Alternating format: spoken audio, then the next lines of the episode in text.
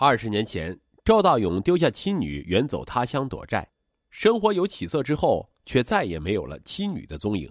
二十年后，身家千万的赵大勇费尽周折，终于找到失散女儿，却不幸引发了一场血案。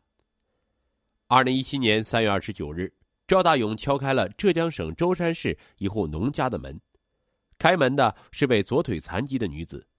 赵大勇嘶哑着声音问：“你是？”霞霞，我女儿赵霞吗？女子背过身去，恨恨的说：“我爸早就没了。”赵大勇，一九五八年出生，浙江省台州市人。二十三岁时，与来自河南省郑州市的女同事楚玉芬结婚。一九八三年，生育了女儿赵霞。女儿六岁那年，赵大勇辞职，自办五金电器加工厂。不久，楚玉芬也离开了单位。苦心经营数年，赵大勇事业有成。年轻气盛的他不听楚玉芬的劝阻，将工厂办理了抵押，还向几个朋友高息融资三百万元，在海南三亚市投资了一幢商品楼盘。孰料这个楼盘是一处烂尾楼，为了还债，赵大勇不得不将工厂变卖，可还剩下六十多万的高利贷无力偿还。高利贷逼得紧，赵大勇不得不将住房也折价抵了出去。一家三口借住在邻居家一间小屋里。一九九七年春节前，债主们逼得更紧了，赵大勇终于扛不住，决定离开台州，再图发展。赵大勇连夜逃跑，为了不被找到，没给楚玉芬母女留下只言片语。赵大勇直奔东莞，躲在一家小电器厂里打工，不敢跟任何人联系。一年后，他站稳了脚跟，托工友到台州家里帮忙把妻女接到东莞来。工友找过去之后，得知楚玉芬母女半年前走了，没有了消息。带着愧疚和对妻女的思念，赵大勇一边打工一边寻人。他找到妻子河南农村老家，得知他跟家里失联多年。他以妻子娘家人的名义，在报纸和电台发寻人启事，又在台州和周边城市悬赏，均杳无音信。二零零五年，他回到东莞与人合伙创业。经过十多年打拼，赵大勇身家几千万，有了事业，还清了所有债务，身边也有了女友，但他始终记挂着妻女。年纪渐长，赵大勇返乡与妻女团聚的愿望越来越强烈。二零一六年下半年，赵大勇将工厂股份折价一千五百万元给了合伙人，东莞住房留给了女友，返乡寻亲。回到台州，赵大勇就到台州市公安局查询人口信息。在网上重金悬赏寻人，最终还是一无所获。二零一七年三月二十七日，他从公安机关得到信息，浙江省舟山市农村残疾人赵霞诸多信息跟他女儿吻合。赵大勇矢口否认：“我的女儿身体健全，不可能是残疾人。”民警提醒道：“时隔二十年，不能轻易排除任何有效信息。”于是，赵大勇开车来到了舟山。霞霞，爸爸当年走投无路，才离开了家。可这么多年，我日夜思念的是你们母女啊！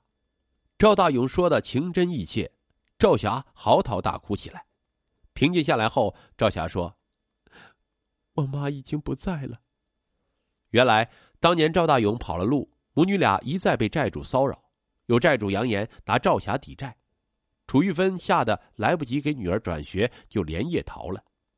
几经辗转，母女俩在舟山的一个渔场落脚。怕被人发现，赵霞辍学，跟着母亲在渔场打工。因为过度劳累，加上饱一顿饥一顿，楚玉芬患了胃癌。二零零一年五月不治身亡。不久，赵霞遇车祸截肢。为了活下去，十九岁的赵霞无奈下嫁给了大她二十岁的舟山人周竹生。婚后，赵霞侍奉瘫痪的婆婆，生了一对双胞胎儿子，一家人生活虽然清贫，却也安稳。赵霞哭诉了一通，心里轻松了许多。赵大勇提出要去他母亲的坟前看看，赵霞无法拒绝。一到楚玉芬坟前，赵大勇捶胸顿足，长跪不起。在妻子坟前，赵大勇向赵霞讲述了他那几年四处寻找他们母女的经历。赵霞哭着说。我们害怕被债主找到，那几年几乎没有出过渔场，跟外界是隔绝的。赵大勇又开始掉泪。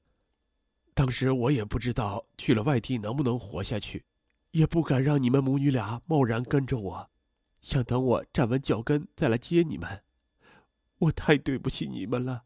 你吃苦遭罪时我不在，现在我回来了，我只能好好补偿你一家子。我死后也能给你妈一个交代呀。从坟地返回的路上，赵大勇将他创业的事儿都告诉了女儿。得知父亲事业有成，却一直未再娶，如今放弃事业回来找他，赵霞很震惊。毕竟是血缘亲情，得知父亲这些年的遭遇，赵霞的恨意消散了不少。赵霞路过儿子的学校，便将儿子周进和周华喊了出来：“阿进、阿华，叫外公。”两个半大小子齐刷刷的站在赵大勇的跟前鞠躬行礼，一声“外公”喊得赵大勇老泪纵横。赵大勇让赵霞打电话给女婿，要请他们一家四口吃个团圆饭。然而周竹生要加班，走不开。那天，赵大勇带赵霞和两个外孙在当地最好的饭店点了一大桌子菜，两个孩子风卷残云，开心的叫道：“从小到大都没有吃过这么好吃的饭菜。”赵霞双眼通红，赵大勇也忍不住掉了泪。女儿太苦了。那天，赵大勇将赵霞的家里里里外外查看了一个遍，擦了擦眼泪说：“都怪我没有早点找到你，让你嫁到这样的人家吃苦。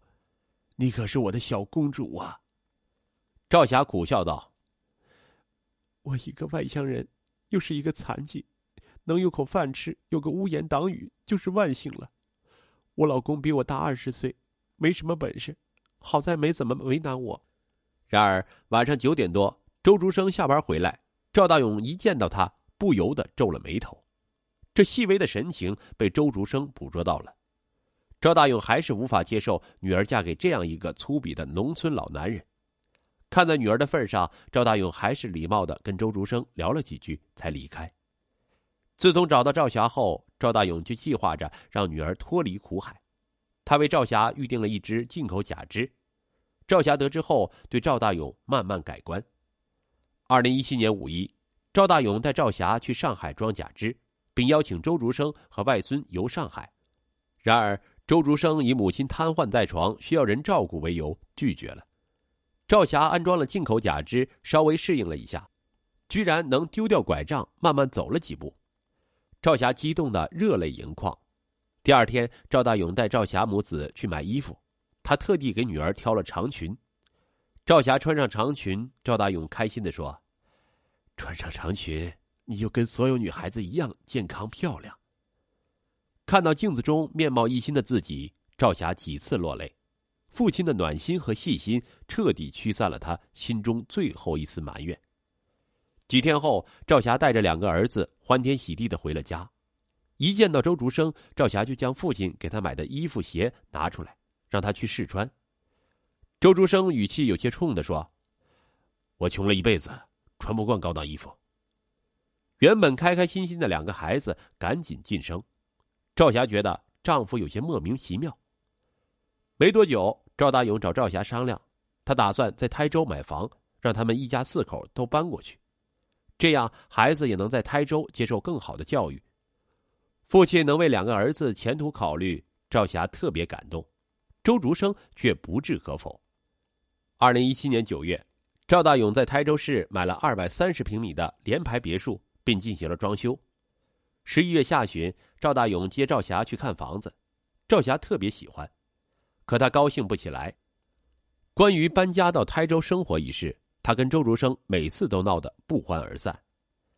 二零一七年底，赵大勇告诉赵霞夫妇，他已落实好两个孩子转学的事儿，希望能一家子在新家过元旦。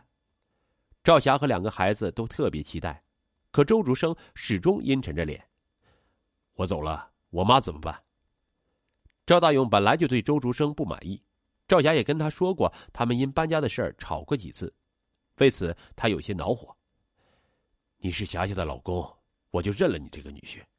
我有能力给你们更好的生活，你为什么非要留我女儿在你家当牛做马呀？赵大勇的一番话让赵霞落泪。赵霞有残疾，照顾瘫痪老人非常不容易。而周竹生弟弟一家自从老人瘫痪后，除了春节来看一眼，从来不露面。为此，赵霞不知跟周竹生吵了多少次。四年前的春节，弟弟一家来拜年，赵霞埋怨了几句，招致弟媳一番恶骂。小叔子还帮腔羞辱他是个残疾人、外乡人。这么多年受了委屈也没处诉说，如今父亲回来了，他终于敢说话了。我爸都做好了安排，我们一家不用过苦日子了，你就让小叔他们照顾妈。